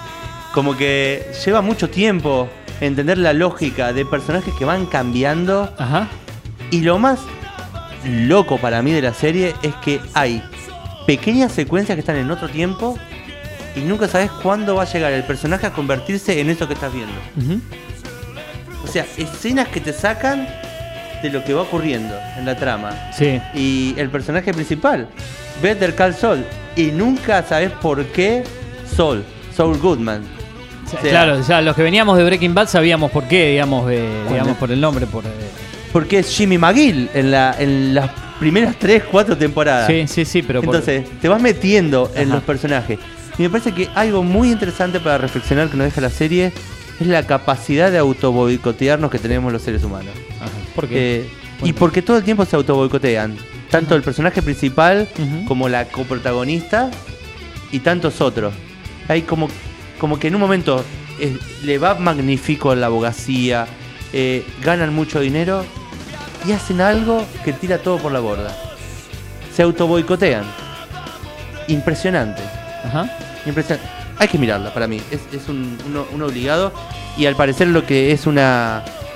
Podemos decir una serie que está ligada a la, a- a la trama esta de las drogas, que fueron muy famosas, o una serie de abogados. Es, es más una, una- una serie de introspección eh, en los personajes principales, porque bebí mucho eh, la soledad de cada uno de los personajes. Y cómo cada uno de los personajes se va autoboicoteando y terminan mal en la mayoría de los casos. Pero hay, que- hay que ver, es una serie para ver y meterse de lleno en cada uno de los personajes. Voy a intentar eh, hacer el, el esfuerzo de tantas temporadas de, de verla porque, bueno, demanda mucho tiempo. Seis, cada- ¿Cuántos capítulos cada temporada aproximadamente? ¿Son seis temporadas, recordás? Eh, Eh, para ir cerrando mirá, ya. acá lo tenía, que lo había traído Sí. en, cuadrito de las temporadas. Eh, son seis temporadas de eh, 10 episodios cada una. Y en la última temporada creo que hay un poquito más. Son 13 episodios. Ajá, se hace un poquito más larga la última. Se hace un poquito más larga. Eh, pero llevadero, llevadero, porque te va enganchando de tal forma a medida que pasa que no te das cuenta y que debes el siguiente, el siguiente, a ver qué pasa con este personaje. Son muchas tramas que van sucediendo al mismo tiempo. Me pasó con Breaking Bad, o sea que me puede pasar lo mismo con, con Better Call Saul. Sí, y yo incluso que cuando más avanza las temporadas, más adentro estás de la historia. A mí me pasó con Breaking Bad que llegó un momento que me... Bueno, poco. ya Sí. está, no pude terminarla. ¿No la, ter- no la terminaste? No la terminé. Ah, viste, No, esta sin, no pude. En cambio, esta cada vez que pasaba, iba queriendo estar más a ver qué pasa con los personajes. Sí. Y todo un cierre. Y el cierre está muy bien. Bien, lo voy, a hacer, lo voy a hacer y después te voy a comentar, porque es bueno cuando nos volvamos a juntar eh, a ver qué pasa. Eh, lo tengo acá. ¿Cómo le va? Por primera vez. ¿Qué tal? ¿Cómo están? Qué gusto saludarlos. Carly, estaba escuchando ¿cómo andás? muy atentamente. Vos sabés que leí días pasados un artículo, la verdad es que después si puedo lo comparto, que me llamó mucho la atención. No de estas series, ¿no? Que son series realmente producidas, pero había leído que habían algoritmeado Netflix. Entonces que las series tenían que tener, por ejemplo, cada 20... No, la- las conversaciones no podían durar más de X cantidad de minutos. Sí. Eh, cada tantos capítulos tenía que haber un giro dramático en la historia o tenía que morir algún personaje O sea que a los guionistas ya le ponen de, de entrada, le- Claro. le- les, les planta cómo son las Pero cosas, cómo ¿qué tienen las cosas. Fue contraproducente. Habían Sí. hecho un estudio, fue contraproducente. Tuvo que ver también con el éxodo masivo que hubo de Netflix a, a principio de este año. Sí. Y tiene que ver con eso. Esa circunstancia eh, termina haciendo productos demasiado previsibles y termina haciendo productos demasiado Pro- similares. producto, eh, eh, como se habla mucho de, y de, de lo que produce Netflix últimamente, mucho producto pochoclero, digamos, Bueno, que, eso, que no tiene está. contenido, que Eso el guion es. es, de, es de baja calidad, simplemente para enganchar a la gente que, que- que vea lo, lo- lo que hay, que vean algo para pasar el momento y no que los deje pensando. Claro. Y, y- y por, por basarse Esta- vos todo. estás hablando sí. de, de señoras series. Claro, digamos, series que no es una serie de Netflix, está Claro, aclaremos. claro, ¿eh? exacto. Que Son la series que serie pasaron a Netflix. es de, Netflix. es de AMC, la AMC en Estados Unidos, y, y Netflix le compra los derechos. Sí. De AMC, digamos. Pero- no es que la, Netflix le compra los derechos para Latinoamérica. En Estados Unidos no en, se ve por en Netflix. este caso terminan la sexta temporada, porque si pasan a la séptima temporada, lo que le tienen que pagar a los guionistas, directores, actores, es muchísimo dinero. Claro. Por los estatutos de, de- Eh, de- de- de claro, producción. Si, se pro- si se prolonga por más de determinada cantidad de tiempo. Siete- a la séptima acuerdo- temporada le sale un costo mucho mayor. Y me pasó con House of Cards, que la última temporada es decadente. No la vi, todos- yo no vi- no vi Bueno, House of hubo Cards. Una denuncia, hubo una denuncia Ajá. contra Kevin Spacey, que es el principal Claro. actor de la, de la Sí. serie. Entonces no podía aparecer. ¿Y qué hacían? Hablaban de él. La persona que hacía de la mujer Sí.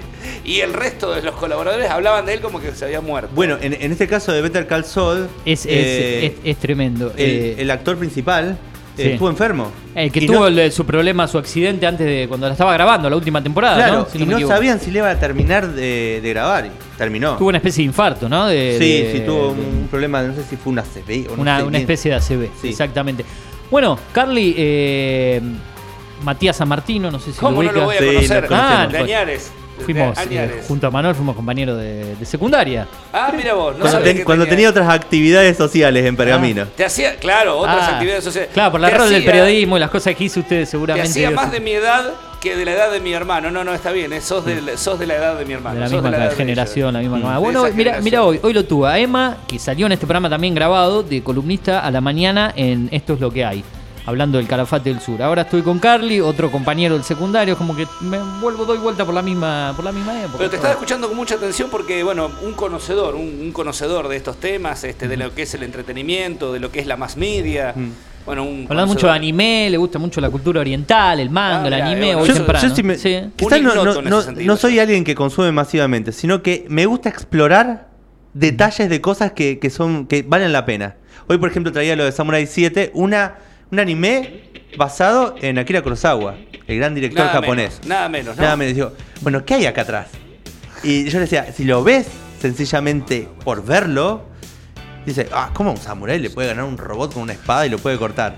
Y la historia que hay atrás es una historia social, política y económica. Eso es, eso es Japón. Japón tiene, Claro. a través de esas historias te cuenta. Y ellos sí que no han caído en, en lo pochoclero de, de Hollywood. Hablando de, Realmente Ja- han- de Japón, perdón, recomiendo una serie que está en HBO Max, eh, del mismo eh, director de Miami Vice, eh, Tokyo Vice, eh, que se mete de lleno en la vida de un periodista norteamericano que decide ir a vivir a Japón y se empieza a encontrar con toda la, la- en, la década, en la década del 80, entra a trabajar en un periódico de allá. ¿Cómo se llama la mafia japonesa? La yaku- eh, tienen un nombre. Yakuza. La Yakuza. Se encuentra con todo lo que es todo, todo ese mundo y vivir y trabajar en un periódico y salir a investigar y hacerse amigo del, del jefe de policía de allá para salir a buscar la noticia, le pase la data. Es muy buena esa serie. Eh, la serie más cara que ha producido HBO Max en, eh, hasta ahora en su historia, Tokyo Vice, se estrenó creo que en marzo o abril de este año. Tokyo Vice, así como Miami Vice. Como Exacto, es del mismo de Michael Mann, si no me equivoco. Eh, Ah, bueno, claro. eh, 40 años después. Claro, exacto. Hizo Tokyo Vice. Pero Increíble. es muy buena. Pero hay tantas cosas para recomendar, Carly, que, que bueno. Quería preguntarle, aprovechando la presencia aquí, hacer esta, esta especie de mini mesa. Eh, ¿Por qué se ha hollywoodeado tanto mucha producción argentina? El otro día vi una película con. Una película era con Luisana Lopilato y, y estaba también Inés Esteves. Eh, que Ah, está- de la- estaría ambientando, estaría Sí. con, lo- con los derechos de los indígenas, había todo La un que se firmó en Jujuy. Sí, pero el auto de policía es un Chrysler Fifth Avenue.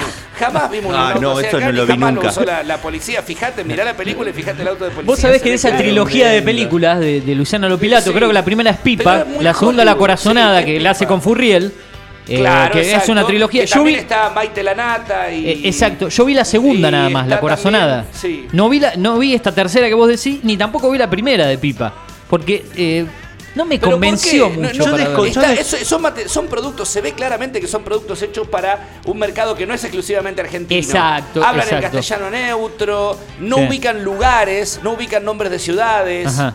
Se ve eso. Yo creo que la, la lengua tiene mucho que ver. Porque en Estados Unidos la segunda lengua más hablada es el español. En español, sí, desde luego. Y en el mundo está avanzando muy fuertemente. Y yo creo que las producciones de Hollywood, hoy hablábamos de la que recomendaste eh, Eh, hace un ratito. ¿La ruta? No. Eh, ah, 1899. el- no, Eco de- 3. Ah, Eco 3. Ah, sí, Eco perdón, 3. perdón, que, que están en Colombia, Se Venezuela. van a la frontera de Venezuela, de Colombia, a buscar una científica que desaparece. Sí, o sea, todo lo- una, trama que en un momento va a terminar ambientada en un espacio geográfico diferente al de ellos. Seguro, seguro. Y al de sus habituales. Es interesantísimo eso que estás comentando. Yo lo que quería decir es que, eh, ¿por qué, si bien la historia está perfecta, está buenísimo para, para explorar eso, ¿por qué usan todos los clichés hollywoodenses? El tiro por la espalda a último segundo, la persona que se libera sola eh, Sí. cortando la- las muñecas con no sé qué, Bueno, con un pero- vidrio. Salvando las distancias, ¿qué, qué, pro- qué es lo que representó Granizo? La película Sí, Granizo, de, bueno. de- eh, fue efectos especiales al final, por Sí. eso no vamos a spoilear nada, el obelisco, explota todo, la tormenta. Eh, una película que no tiene nada, digamos, no deja nada en sí. Por lo, por lo menos a mí no me gustó para nada No, esa no, comedia. nada, El rol de Franchella, Franchella, algunos se enojaban con Franchella, hizo lo que tenía que hacer, digamos, como comediante, él hizo su Cumplió. papel, cumplió su rol. Bueno, por ejemplo, tenés la serie que hizo Wenreich para Netflix. Que también. Ah, la de One Rise la es muy One buena, Rise. la del conductor de radio vos la casi ves feliz. y es, en- Ah, sí, es sí, entre sí, una sí. serie de Suar con algo Sí, de es Netflix. Suaresco, Pero claro. está buena la historia. Quizá lo que estamos en radio nos sentimos en algunas cuestiones representados por la historia sí. personal de su vida. Pero digamos, y, y el papel serie está tuvo bueno. algo de lo propio. Del argentino sí, Sí. Esa, esa es verdad, no más es tan de Suar. hollywoodense. No, no es un. pro- Suar en un momento ha tenido su huella en la estética de las producciones del final de los 90. Sí, todo con de todo lo que hizo 2000, con Polka, Todo lo de. Polka. Sí, es mucho mejor productor que actor y director. Acto- Exacto, Sí. sí. sí, es verdad. Hay una Y- serie muy buena, El Jardín de Bronce, en HBO, interpretada Sí, por Joaquín Furriel, sí, que tiene dos temporadas y va por una tercera que es muy buena y está producida por Polka. En un momento dado se, se largaron a hacer cosas muy, muy buenas. Eh, de hecho, El Puntero sigue siendo una Entre serie bárbara. hombres, no sé si tuvieron la posibilidad Sí, de verla. también. La serie argentina, cuatro capítulos cortita que se estrenó en HBO Max el año pasado, ambientado un policial de la década del 90 en el Gran Buenos Aires, lo que era el conurbano en esa época. Parece un Far West. Bueno, eh, está muy buena. Y la produjo Polka. Sí, en su momento fueron revolucionarios, vulnerables. Exacto. este, esa, Eh, po- eh, Poliladron. en su Hoy es comienzo. una serie de Netflix. Sí, sí. Impresionante cualquiera de esas producciones. Tal cual. O, o estamos todos esperando que No aparezca. hablemos de los simuladores, lo que los significó simuladores. sin- que no es de Claro, Polka, pero es Cifrón. que no es de, de Cifrón, no es. Polka. Eh, Si no me equivoco. no sé, no si era o idea, no sé si era del sur. Idea del Sur, me parece. No sé si No. estaba Lo que metido del sur. Puede ser que Ocupa. Que Que, también- que tiene su historia de sí, casualidades. Sí, Porque sí. tuvo que invertir en una producción nacional por no sé qué, qué había pasado. Eh, le- debía impuestos y dijo, bueno, Debía entonces- impuestos, lo- debía lo pongo en producción. Sí, vas a tener que hacer entonces. Bueno, vayámonos eso para sí. atrás a lo que fue Pisa Birrifaso. También, eh, sí. Digamos, de todas esas. esas Ese eh, fue Caetano. Caetano, eh, Adrián Caetano, ¿no? ¿Fue Adrián Caetano? No, no, Pero- no, eh, Pisa me parece. ¿Es de Adrián Caetano? Me parece que no. Vamos a ver, Ay, que lo vamos a recurrir a Igual de, chequear de- ahí. de todas formas, eh, los 90 tuvo este tipo de producciones que. Empezó, empezó a mostrar la marginalidad. que, claro, y que empezó a, a pintar como una acuarela de lo que era la Argentina en los 90. Tal cual, exacto. Y hace poco Trueno saca con dos No, no, minutos. Stañaro. Estañaro. Estañaro, Bruno Es el Stañaro, mismo ¿no? que hizo Ocupas. Bruno Stañaro. Sí, el que mismo hizo de el Ocupas. mismo. Pisa Birrifaso, exacto. Sí. Esa Sí, sí. escena del obelisco. Ajá. En Miles Pisa de. Faso. Eh, o- recordemos este Comiendo actor. pizza en el medio del 9 de julio. El cordobés, era. lamentablemente, que El falle- polaquito que falleció. Falleció, el, el polaquito El, fue el que falleció. el no. cordobés, el que después El actuó en campeones, en campeones de la vida, ese. como el, Pero yo me boxeador. acuerdo de la película del polaquito muy fuerte. Muy fuerte. Sí, Muy sí, eso- fuerte. Eso, fue terrible. Sí. Esa Pero- historia fue terrible. Y hace poco vi que Trueno sacó con dos minutos una. ¿Ya no sos igual?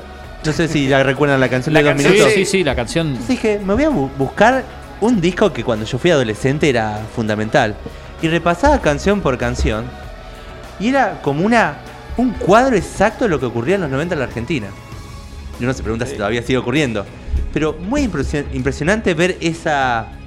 revisitar esas producciones de esos momentos. El disco Libertinaje de, de Versuit Vergarabat. Por ejemplo. que reflejaban eso que pasaba, que era la destrucción del entramado social argentino Sí, tal como era lo conocimos. el robo en la calle, el- la, la violencia, eh, Claro. el, el amigo que se convierte en policía y los persigue. La marginalidad. to- tomar cerveza, que es lo único que te queda en la vida. Tal cual. Eh, era como. La destrucción de la clase media argentina. Todas esas series representaron eso. Quizás hoy l- la producción argentina de, de cine vaya por otro lado. O, o lo que se quiera retractar es más una, una cuestión más internacionalista. Bueno, otra vez lo tuvimos acá en el estudio a Cristian Tapia Marchiori, el director de Oh, sí, que está La produciendo Noche Más cosas. Larga. La noche más larga, exactamente, gran película filmada aquí en Pergamino, que está produciendo cosas en, en el conurbano bonaerense, de todo este estilo, digamos, y, y nos comentaba un poco a, a qué, en qué están orientadas las plataformas, porque él trabaja eh, para Netflix y él nos comentaba un poco que las exigencias en sí, las plataformas se meten en sí en los Sí. guiones de, de- de- no le dan la libertad por ahí al director de hacer las cosas que por ahí eh, quiere realmente hacer. Y lamentablemente el director de cine argentino, por toda la necesidad que hay, tiene que terminar haciendo cosas que no quiere, digamos. Director, los guionistas, eh, los productores y demás. Me- Mencionaban este tema de. Escucha ahí. de- ¿Cuál es el disco? minutos, Valentina sí. Alcina. Valentina Alsina. Valentina Alsina. Ahí me acordé. Yo lo tenía el disco, por, me recuerdo por mi hermano, que lo había comprado, dos minutos, eh, escuchaba, bueno, no solo Argentina, Ramones y todas estas bandas de esa época, y, y después terminé yéndome para otros palos de la música, usted sabrá, Recién, ¿no? recién ¿Para qué lado me pusiste, fui? recién pusiste Primavera Cero y es impresionante. Ay, claro, Qué tengo una carpetita acá seleccionada de buenos temas para el programa. También selección de Julio Montero. Me dijo, te voy a seleccionar algunos temas para tu programa. Porque los viernes hacemos cumbia, nosotros también hacemos una mezcla de todo. Voy a volver a recomendar. Porque una cosa es la producción para las plataformas y me parece que hay como una cultura globalizada más que nunca. O sea que también queremos ver algo que se parezca a lo que miramos.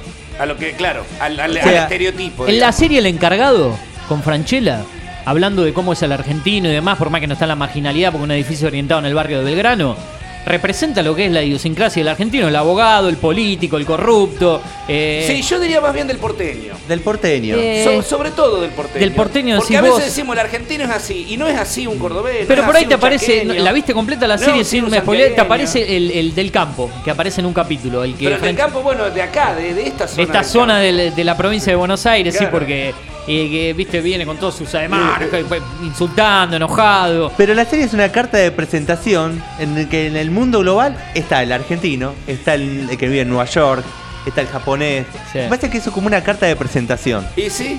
Me, me- me da la impresión. Y que como que logra una, una identificación en, el, en la trama de las producciones visuales de, de- globales.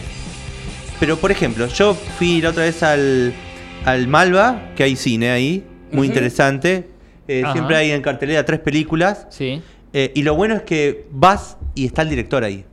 Y El director de la película que se va a presentar. Algo que pasa en Sí. el Gomón también, ¿eh? En el- en, en el el Gomón, Gomón. en- en- hay una cuadra del Congreso que es todo cine Ter- argentino. sí, muy termina- similar. Y, te- y te- y tenés la, una vez estuvo presente, ay, bueno, me va a salir quién. Termina la película y lo tenés al director ahí, actor muy conocido también en el caso. Sí, yo me acuerdo. eh, cuando Gomón. presenta. Dos películas pasó eso. Tres películas pasó eso. Las películas de Enrique Piñeiro. Ajá. Una Claro. se llama Whisky Romeo Zulu, la otra Sí. se llama Sí. eh, Fuerza Aérea Sociedad Anónima y la última que hizo se llama The Ratty Horror Show, sobre Ah. el caso Cab- eh, Cabrera. Ca- sí. Cabrera o Carrera, Ajá, que es me- la masacre de Pompeya. La masacre de La famosa Pompeya. masacre Ahí, de Pompeya. ahí estamos. Bueno, terminaba la película, aparecía él y respondía preguntas. Claro. Sí. No, yo en este caso fui a ver una película que es de Federico Marcello. No lo conocen mucha gente. Se llama De acá a la China. Y fue una de las mejores películas que he visto en este último tiempo. Argentina. Argentina, totalmente. El pibe ve cómo su padre tiene que cerrar el almacén porque llegan los supermercados chinos al barrio. Y él en venganza Más auténtico que se va a China a abrir un almacén. Ar- Y además el argumento sería argentino. Yo vi algo muy similar, otra, otra argentina también, con un argentino, un judío obviamente, que va a, a un argentino en Taiwán, se llama. Bueno, similar también de la historia de un judío que tiene que ir a buscar dinero porque no puede ma- mantener eh, eh, los recursos en, en la ciudad de Buenos Aires. en- en- pero hay, hay, hay muchas cosas buenas argentinas que algunas tuve la posibilidad de verla en el Gomón a través de la plataforma Claro. Cinear Play, por ahí no son distintas. Bueno, yo me voy Bueno, un- despidiendo. Un, poco lo que ¿eh? quería decir es esto. No me seduce mucho la producción argentina en Netflix o en, o en esos lugares. Claro, claro, claro. Me- quizás me. Buscarla en lugares me gusta más- más buscar escondidos, Otras cosas, otras producciones que, que son más interesantes. Bueno, la producción de 1985 creo Sí. que nos ha dejado a todos. Tremendo, tremendo. Eh, Al que le gusta el tema de la historia, ver, ver cómo era el Buenos Aires de los 80, Sí, ambientado sí. completo. Buenos Aires, algunos momentos de Rosario mismo, cuando viajan a Rosario, Salta. la En un momento dado, aterriza un avión de Austral, Sí, si no me sí, equivoco, en sí, Salta. en Salta. Y es el Back Sí. 111 que usaba Austral en esa época. Sí, O fueron sea, todo, todo eso muy pensado. Vamos a decir que hay un- eh, uno de los, de los productores de la película es Axel Kuchevaski, que, que la verdad que lo hace muy bien, un periodista él también. Crítico de cine. Exactamente. Y después está la, está la plata que ha puesto Prime Video atrás. Para que se haya podido, porque recordemos que la película estuvo en exclusiva solamente tres semanas en cine pues saltó a Prime Video. Hay guita de Amazon de fondo, quiero decir, que hizo que se hayan podido eh, hacer muchas cosas que por ahí otras producciones argentinas no tienen ese, ese caudal de plata para atrás para poder invertir. Pero es Eh. una película que una la compara con quizás con la historia oficial o con. Ah, sí, o- sí. o, o con épocas. la misma. El secreto de sus ojos, Secreto de las sus ganadoras o sea. De- dentro de una plataforma se pudo hacer una producción que tiene mucho más que ver con este discurso audiovisual argentino. Sí, de lo, de, lo, de lo mejor que se ha visto. Bueno, y Ozzy el espía arrepentido es muy buena, también de Prime Video, otra serie argentina, en este caso serie. Bueno, eh, yo me voy despidiendo, ¿sí? Eh, vamos a, a dejarlo con el señor... Estoy- eh, no podía recordar porque tengo el problema Ah. que ahora he perdido un poco la memoria de corto plazo. Eh, la historia oficial, todas las escenas de interiores del departamento, era la casa de Luis Puenzo. Fíjate hasta Ajá. qué punto. Mire. Fíjate hasta qué punto eh, era, era una producción muy el artesanal. poco presupuesto de que, que bajo manejaba. presupuesto. Sí, claro, sí, sí, sí. ahí la película te la hacen los actores. Ahí sí que te la hacen los Ah, actores. no, la la película. actuación. Esa escena cuando discuten que está, eh, está el personaje de Héctor Alterio, está Héctor Hugo Alterio. Ajá. y están comiendo un asado y empiezan a discutir, es una discusión de una familia argentina. Y, está- y- y el padre era socialista y él se había vuelto un reaccionario espantoso. Y le decía, tenés las mismas máquinas de hace 40 años, dice, sos un perdedor. Y se enojan conmigo porque no quiero ser un perdedor, dice. Esa escena tendría que Eh, pasarle en los la- colegios. eh, tengo ganas de, de verla de vuelta, si no me equivoco, está en Netflix, la película, está en el catálogo. Y si no en YouTube, del- no se ve muy Ese, bien, pero- eh, pirateada, pero creo que el Netflix la tiene. Bueno, yo me voy a ir despidiendo, cuatro y media de la tarde, ya estoy dentro de, de tu horario, Carly. Eh, tenemos Brasil-Serbia 0-0 a tus espaldas. ¿eh? No logra, no, no estuve dialogando con ustedes, no pude ver mucho, pero no logra abrir el marcador Brasil. Eh, allá a la tarde, ¿no? Estuvimos hablando del Hablamos Mundial. con vos. Hay algunos partidos de la primera ronda que la verdad. Horribles, ¿no? Eh, el- el 4-0 a Mundial es 0 así. ya hasta ahora. 4-0-0 tenemos en primera. En el Mundial pasó un solo 0 a 0. Así que imagínate la diferencia. Pero ¿sabes por qué pasa esto, creo? Porque se está jugando un Mundial en el medio del calendario. Entonces hay jugadores que por ahí están fundidos. eh, no es lo mismo cuando arranca después de una pretemporada, que por ahí se dan partidos más abiertos, con más goles, por más que España hizo 7, que Inglaterra hizo 6. Pero creo que por ahí se dan partidos cerrados porque el futbolista por ahí eh, en algunas cuestiones eh, o está fundido o su- surgen otros tipos de planteos, qué sé yo. Hay, hay tanto para debatir. Pero bueno, Brasil no logra sí que no me ganarle. Ahí sí que no me meto porque de fútbol. Bueno, nos. eh, Pero no- los partidos son un eh, bodrio. Ayer sí. decíamos, ganará todo lo que vos quieras, pero eh, Inglaterra para mí siempre es un- juega horrible. Inglaterra tiene un fútbol horrible. Pero ah, ah, Uy, ha este mejorado Inglaterra. eh, Tiene buena a- camada de jóvenes. Tiene me van a matar los oyentes, pero yo a mí siempre me gustó ver el fútbol de Brasil. Me van a Ah, matar bueno, no, pero por, Brasil. ¿por qué no? Por más que Brasil seamos Brasil. argentinos y sea nuestro clásico rival, no podemos nunca No. dejar de, de merecer lo que es el, el fútbol brasileño, ¿no? La calidad de sus futbolistas, la jerarquía. Creo que son los, los mejores jugadores del mundo, están en, en- los mejores jugadores del mundo son brasileños. Por más que tengamos nosotros tenido a Maradona, Messi, la gran calidad, para mí no hay discusión el fútbol brasileño Ah, bueno, es el de más eh. clase y el de más calidad. Mira vos, sí, eso es lo No que sé. da, da gusto verlo. Por ejemplo, los, los alemanes son eficientes, ¿no? Sí, Te- un son fútbol más, Sí. pero no son vistosos. No, lo, lo, lo físico, predomina lo Claro. físico y todo Igual demás, estamos en un cambio porque tanto Alemania como Inglaterra nos están ofreciendo medio jugadores brasileros. Bueno, con sí, gambeta, nacionalizados. Está cambiando mucho. Ca- Africanos nacionalizados que juegan en la Alemania también. Son selecciones buscado. internacionales Sí, sus etnias, sí. digamos, Sí. de procedencia. Y eso habla de que cambió mucho el, el panorama global El mundo cambió y por de las completo. selecciones. En, en todo sentido cambió el mundo por completo. Bueno, lo voy a dejar con. Con Data Bye Bye 21. de Vilma Palma. Dejamos este si le parece. Sé que le gusta mucho el rock nacional eh, a usted.